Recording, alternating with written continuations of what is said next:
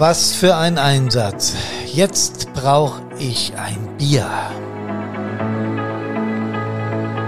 Den Satz habe ich aber oft gehört und auch manchmal selbst gelebt. Hier ist Hermann von Brandpunkt On Air. Servus, hallo und Gude.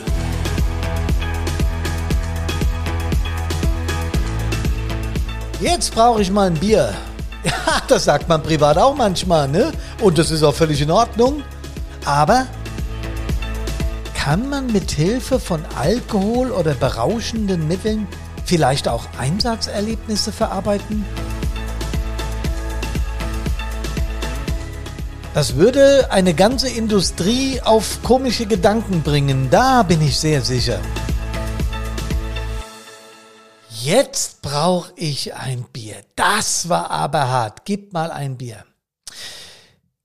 Vor einigen Podcasten, genau vor 18, haben wir den ersten Teil über Alkohol und Drogen im Podcast verarbeitet. Vielleicht erinnert ihr euch noch, es ging damals darum, dass wir in unseren Feuerwehren natürlich grundsätzlich auch ein Vereinsleben haben. Dass wir natürlich auch grundsätzlich eine Kantine, wie wir es hier bei uns in meiner Heimatstadt genannt haben, eine Floriansstube haben. Und das ist gut so weil Kameradschaftspflege und gemeinsames Erleben darf nicht nur den Übungsdienst oder den Einsatzdienst oder den Sitzungsdienst oder die vielen Millionen Geräte, Watt und was weiß ich, Atemschutztermine haben, die wir in der Feuerwehr immer und immer, immer, immer wieder wahrnehmen, sondern das muss auch mal eine Gelegenheit sein, wo wir ein miteinander trinken. Ja, warum denn nicht? Ich weiß übrigens, dass äh, die ganz im Norden, da bin ich schon mal von meinem Freund Manuel drauf angesprochen worden, den Begriff Äppler gar nicht verstehen. Das ist ein Apfelwein, ein gespritzter Apfelwein. Müsst ihr mal ausprobieren. Also auf jeden Fall ist es okay, wenn wir miteinander trinken. Aber in dem damaligen Podcast, und wir haben viele Reaktionen drauf bekommen, viel, viel Bestätigung, ähm, dass äh, Alkohol und Einsatzdienst, Drogen oder bewusstseinsverändernde Mittel überhaupt im Einsatzdienst mit dem Einsatzdienst natürlich überhaupt nicht vereinbart sind, zu vereinbaren sind. Ähm, ich hatte damals auch gesagt, dass ich mir so ein bisschen auch Muster bei den Älteren abgeschaut habe, die durchaus nach dem Einsatz ein Bierchen zusammengetrunken haben oder auch zwei oder auch neun. Ähm, und dann, äh, als der Piepser nochmal ging, der eine oder andere nicht auf der Wache blieb, sondern auch noch mitgefahren ist. Und ich gedacht habe, das kann jetzt so nicht der Ernst sein. Wo ist denn aber da die Grenze? Und die ersten Zweifel kamen mir natürlich, als ich äh, eine gewisse Form von Führung übernehmen musste äh, oder wollte, als Gruppenführer, als Truppführer, als Gruppenführer oder dann als Zugführer, als Stadtbrandinspektor dann sowieso. Und ich gedacht habe, nee, es kann nicht sein, wenn wir bewusstseinsverändernde Mittel zu uns nehmen, das kann nicht funktionieren. Ich habe das dann im Wehrführerausschuss äh, diskutieren lassen. Es war eine sehr heiße Diskussion, weil wir natürlich auch gesagt haben, wer hat denn was dagegen, dass einer ein Bier trinkt? Man durfte ja damals auch mit 0,8 Promille durfte man Auto fahren. Warum soll man also nicht mit 0,8 Promille in Einsatz gehen? Und da haben wir dann im Wehrführerausschuss ganz, ganz schnell Übereinstimmung gehabt, nämlich in diese Richtung, dass wenn unser Bewusstsein sich eintrübt, verändert oder sonst was, es im Einsatz gefährlich werden kann. Und zwar nicht nur für uns selbst, Eigengefährdung Stichwort, sondern auch die, die wir zu retten haben und auch vor allem unsere eigenen Kameradinnen und Kameraden. Und dann war sehr schnell klar, dass wir da Null-Toleranzlinie fahren und dass wir eine sogenannte Dienstanweisung bewusstseinsverändernde Mittel einführen. Das haben wir dann auch gemacht. Denn eins ist klar, dieses Zeug wirkt. Alles, was mit legalen oder illegalen Drogen oder mit Medikamenten zu tun hat, wirkt auf uns ein und da müssen wir aufpassen.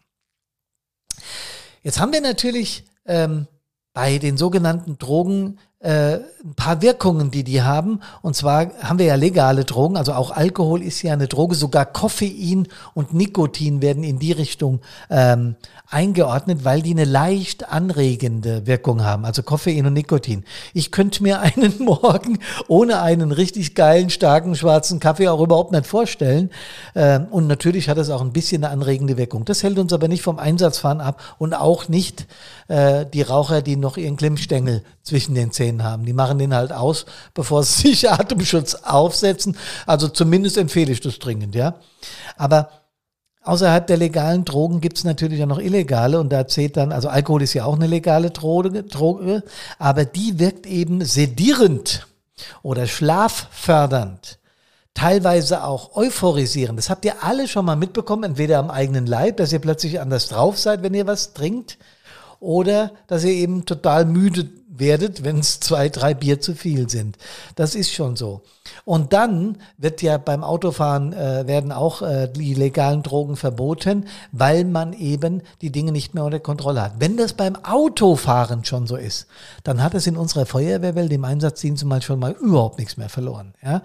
Und wir reden hier nicht über illegale Drogen wie Cannabis, Heroin, Kokain, Amphetamine, LSD, Pilze, was weiß ich, was es da alles noch gibt. Ähm, da brauchen wir auch gar nicht zu diskutieren. Ich weiß, dass über die Legalisierung von Cannabis gesprochen wird, aber selbst wenn das so käme, dann würden die nur das Fach wechseln von den illegalen zu den legalen, haben aber dann mit dem Feuerwehrdienst, sind sie auch überhaupt nicht vereinbar. Und wir haben auch damals Rückmeldungen bekommen, ja, aber was ist denn, wenn ich das und das Medikament nehmen muss? Es gibt ja auch Medikamente, die sedierend oder schlaffördernd wirken, wie zum Beispiel Valium, Benzodiazepine, Opiate, also Schmerzmittel können darunter sein, Schlafmittel, äh, Ritalin äh, zum Beispiel, Methylphenidat, das wirkt sehr anregend. Also gibt es auch Medikamente, die unser Bewusstsein trüben oder verändern. Auch die sind mit Einsatzdienst nicht vereinbar. Punkt.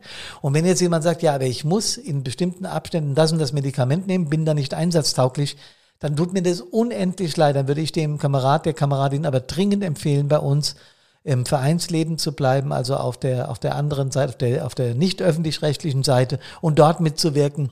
Und auch ruhig nach dem Einsatz in die Wache kommen und mit den Kameradinnen und Kameraden sprechen. Es gibt so viele Aufgaben, die wir haben.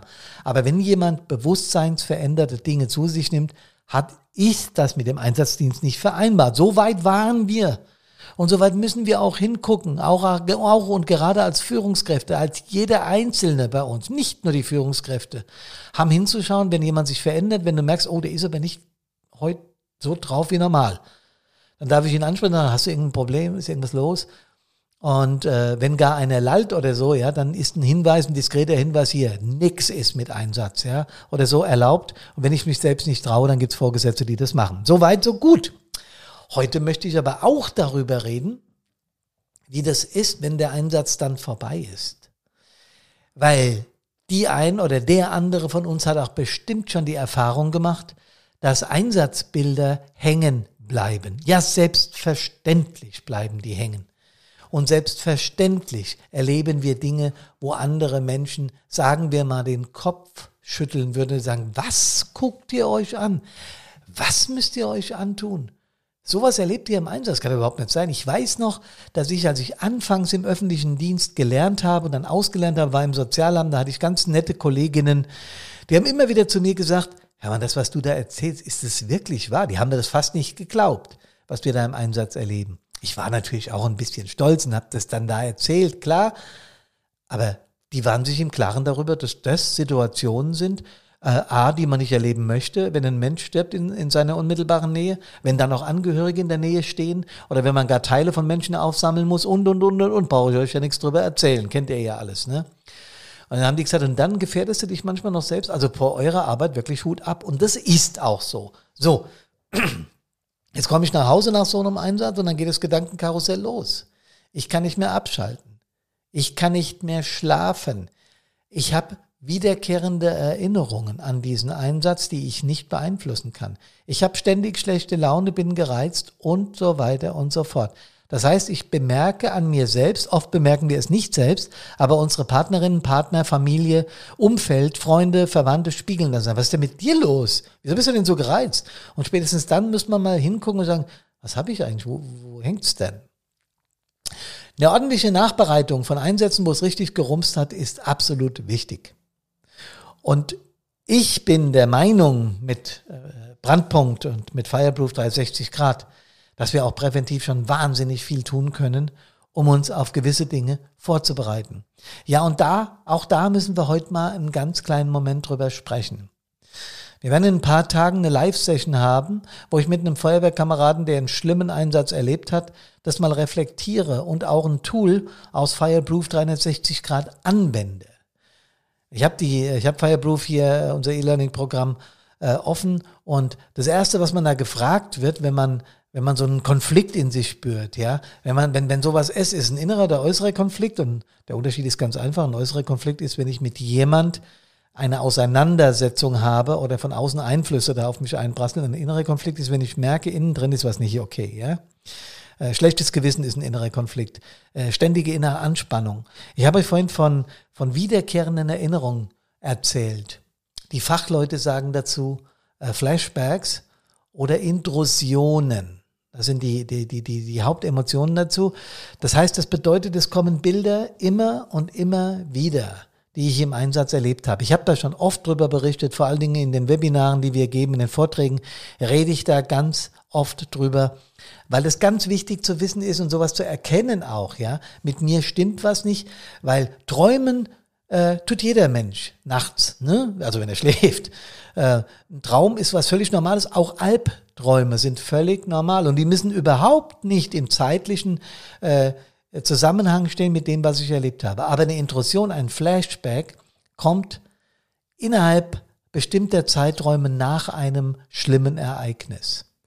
Und dann spüre ich oder merke ich, dass ich immer wieder an dieses Bild denke, dass das automatisch vor meinem inneren Auge auftaucht, was ich da erlebt habe. Und das verschwindet nach ein paar Tagen wieder. Dann ist das völlig normal. Vielleicht fällt euch das leichter, sich das vorzustellen, wenn ihr an ein Musikstück denkt, das ihr hört und das euch unglaublich gut gefällt oder berührt oder beides. Ja? Und ein paar Tage lang gehst du mit diesem Musikstück spazieren. Ständig hast du es im Ohr. Das immer, wenn, wenn ich von der Bandprobe komme und wir haben ein neues Stück, Stück geübt, dann höre ich das immer und immer wieder und irgendwann habe ich selbst die Schnauze davon von denke, oh, hoffentlich denkst du jetzt mal nicht mehr daran. Und so einfach ist, sind aber die Gedanken nicht umzustellen. Das funktioniert nicht so einfach. Seht ihr, und genau das meine ich mit präventivem Ansatz, wenn einem solche Dinge widerfahren. Und das kann man lernen. Und das tun wir mit unserem Programm. Ja, und äh, wir haben zum Beispiel eine Tool-Empfehlung, äh, wenn wir eine Krise im Einsatz haben. Die nennt sich Schritte aus der Einsatzkrise. Und das muss man lernen. Das lernt man am allerbesten, wenn man unser E-Learning macht. Ähm, das soll nichts anderes bedeuten, dass wir direkt nach einem mental, emotional stark belastenden Einsatzerlebnis äh, das Tool anwenden können und dabei Schritt um Schritt aus dieser Krise rauszukommen. Und diesen inneren Konflikt, habe ich gerade eben erklärt, den Unterschied zwischen innerem und äußerem Konflikt, aufzulösen. Darum geht's. Wenn man nach so einem Einsatz ins Handeln kommt, ja, dann bleibt man gesund im Gleichgewicht. Und ich meine nicht das Gleichgewicht, das man einsetzt, wenn man Alkohol zu sich nimmt. Denn da sind wir wieder beim Thema. Ganz viele Menschen sagen sich dann, oh Gott, ich kann nicht abschalten. Und das stimmt auch. Das ist nicht gelogen. Die schalten dann definitiv nicht ab, weil sie dieses Ereignis nicht aus dem Kopf bekommen. Und das ist nicht angenehm. Das ist nicht schön. Und das möchte man weghaben. Und ein Mittel dazu ist natürlich Alkohol als legale Droge oder eben, ja, um Gottes Willen, illegale Drogen, ja. Ich mache für keines von beiden Werbung, um Gottes Willen. Denn was passiert, wenn du Alkohol zu dir nimmst? Ähm, das habe ich auch schon ein paar Mal erklärt, gerade in dem 160er Podcast, äh, welche Wirkung dann eintritt, dass es, äh, habe ich ja vorhin gesagt, eine sedierende Wirkung hat. Ähm, du fühlst dich plötzlich stärker, du fühlst dich gut, es kann dich nicht mehr belasten, was da alles gerade hinter dir liegt. Der Druckschluss an der Nummer ist, löst sich das bewusstseinsverändernde Mittel wieder auf durch die durch den Körper, ja, der verarbeitet das, ja, es bleibt ja nicht auf Dauer. Tja, dann ist der Alltag wieder da und mit ihm all die Gedanken, die du vorher hattest. Das heißt, du hast nur eine Zeit lang verdrängt und das eben mit diesen Mitteln. Hilft auf Dauer überhaupt nicht. Und deswegen hilft auch ein Deckel nicht nach dem Motto, ich sehe es nicht, dann habe ich es auch nicht. Als Kinder haben wir dann, wenn wir schlecht geträumt haben, oftmals ein Kissen übers Gesicht gelegt, damit wir nichts sehen. Ja, aber vor dem inneren Auge kommt das Bild trotzdem. Und so ist es auch mit Emotionen, die wir deckeln. Und deswegen muss man in so einem Fall eben darauf vorbereitet sein. Was kann ich denn tun, um aus so einer Nummer rauszukommen. Ja? Und in unserem Tool Schritte aus der Einsatzkrise, da haben wir sechs Schritte, die wir anwenden, damit sich das, was wir im Einsatz erlebt haben, nicht dauerhaft manifestiert, wie die Fachleute sagen, ja, in dir selbst. Weil wenn du ein paar Sachen deckelst, und davon sind sich, Leute, das erzähle ich auch immer wieder, aber ich glaube, ich kann es nicht oft genug erzählen, wenn man Psychosomatik, also wenn man, wenn man diese Dinge, die man nicht verarbeitet, deckelt, und das auf Dauer, und das immer und immer wieder, dann sucht sich das seinen Weg. Die Wissenschaft ist da absolut sicher, dass Psychosomatik zur Auslösung von Krankheiten absolut stark beiträgt. Die, die Forschungsergebnisse schwanken da, aber liegen in hohen Prozentzahlen. Das muss man sich mal vorstellen, ja. Also wenn man diese Dinge nicht ernst nimmt, machen die sich irgendwann körperlich bemerkbar. Und das gilt es absolut zu verhindern. Ich will euch ganz kurz, weil ich nicht die Zeit habe, euch dieses komplette Tool zu erklären, vor allen Dingen auch da gleich einen Satz zu. Ja, das ist Eigenwerbung. Aber ihr werdet dieses Tool nicht verstehen, wenn ihr es nicht übt, wenn ihr es nicht macht. Das ist was, was eine ganz fette Erkenntnis aus unserem Fireproof ist, von, von den vielen Feuerwehren, die bereits mittendrin sind, die das äh, Programm schon machen. Ähm, das Tun ist es, das selber tun, ohne dass einem die Kameradin, der Kamerad über die Schulter guckt, sondern allein auf dem Handy, auf dem iPad das Programm machen oder auf dem Rechner, ist wurscht wo.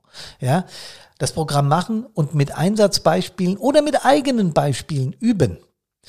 Kommt zu uns in die Fireproof Live Sessions. Vor allen Dingen die Absolventen des Programms treffen sich da. Wir diskutieren Fälle. Wir reden miteinander. Beim nächsten Mal habe ich einen, habe ich einen Gast bei mir, der mit mir gemeinsam über ein Einsatzbeispiel sprechen wird. Und der hat äh, äh, das am, am eigenen Körper, am eigenen Geist erlebt, wie das ist, so ein Einsatz mit einer, mit einer starken Emotion zu erleben. Und wie wir das gelöst haben, ich war nämlich dabei. Und was daraus geworden ist, das besprechen wir in der nächsten Live-Session.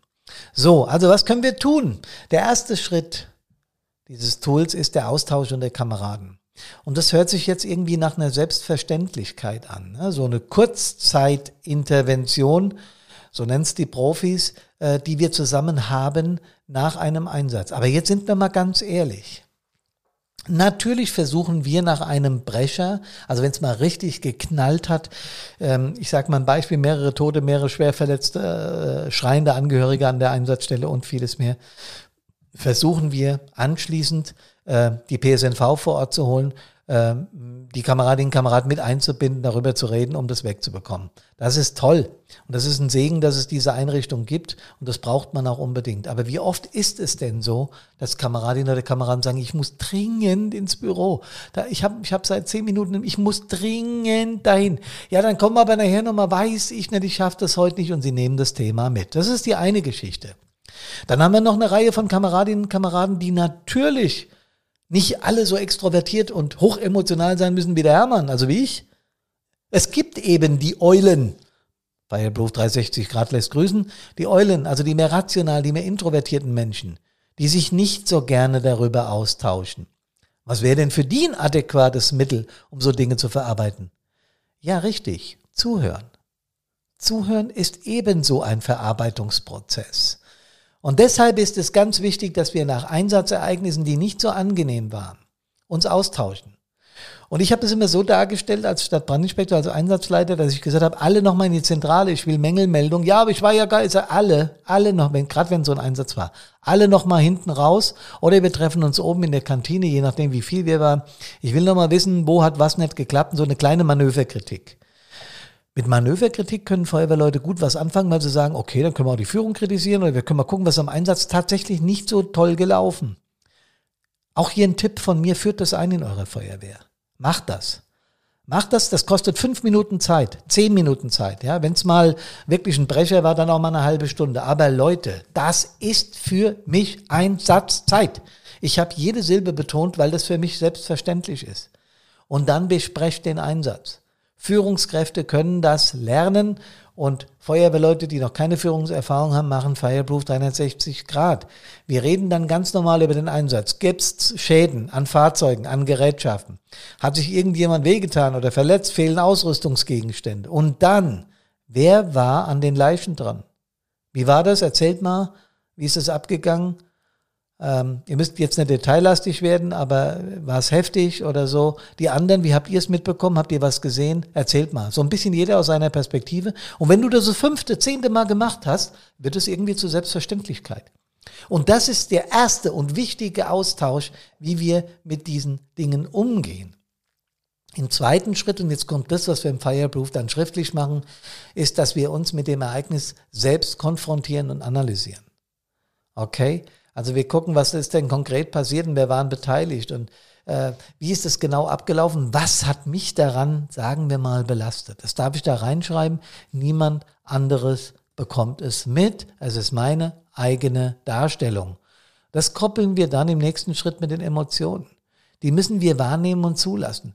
Ich darf dann mal aufschreiben, was habe ich denn für Gefühle gehabt in dem Moment. Ja, die Menschen reden nicht so gerne über Gefühle. Ja, das ist so, ah, ist irgendwas, was so wabert, was man nicht greifen kann. Aber sie sind nun mal da. Wut, Verzweiflung, Empörung, Traurigkeit, Hass, Liebe, all das sind Gefühle, Emotionen, die müssen wir ernst nehmen. Und wenn wir hier mal genauer hingucken, welche waren denn da bei mir da, dann hilft mir das schon ganz deutlich, weil im dritten, im vierten Schritt komme ich dann von der Subjektivität zur Objektivität. Das heißt, diese Emotion, meine eigene Wahrnehmung ist ja eine subjektive Wahrnehmung dieses Einsatzes.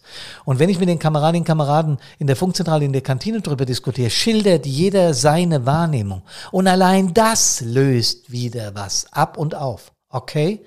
Dann gucke ich nämlich, was denn konkret passiert. Wer war daran beteiligt? Wie war das wirklich? Also wie hat es tatsächlich stattgefunden ohne meine Emotion? Okay?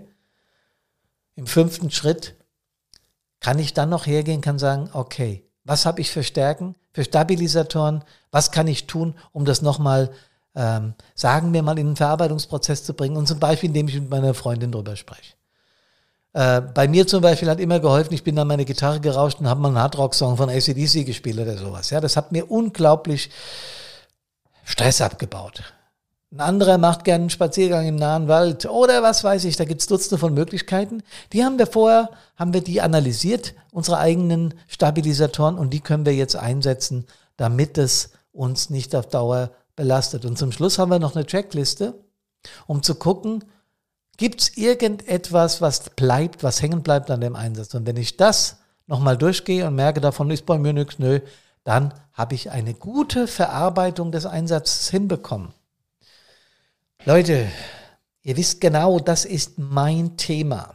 Das ist unser Thema von Brandpunkt, weil wir eben wollen, dass ihr nicht den Alkohol einsetzt. Niemand hat was dagegen. Nochmal, bitte nicht falsch verstehen. Kein Problem mit einem Bier. Kein Problem mit drei oder fünf. Trinkt. Ja, macht euch einen schönen Abend, einen lustigen Abend. Aber dann sind wir eben nicht einsatzbereit.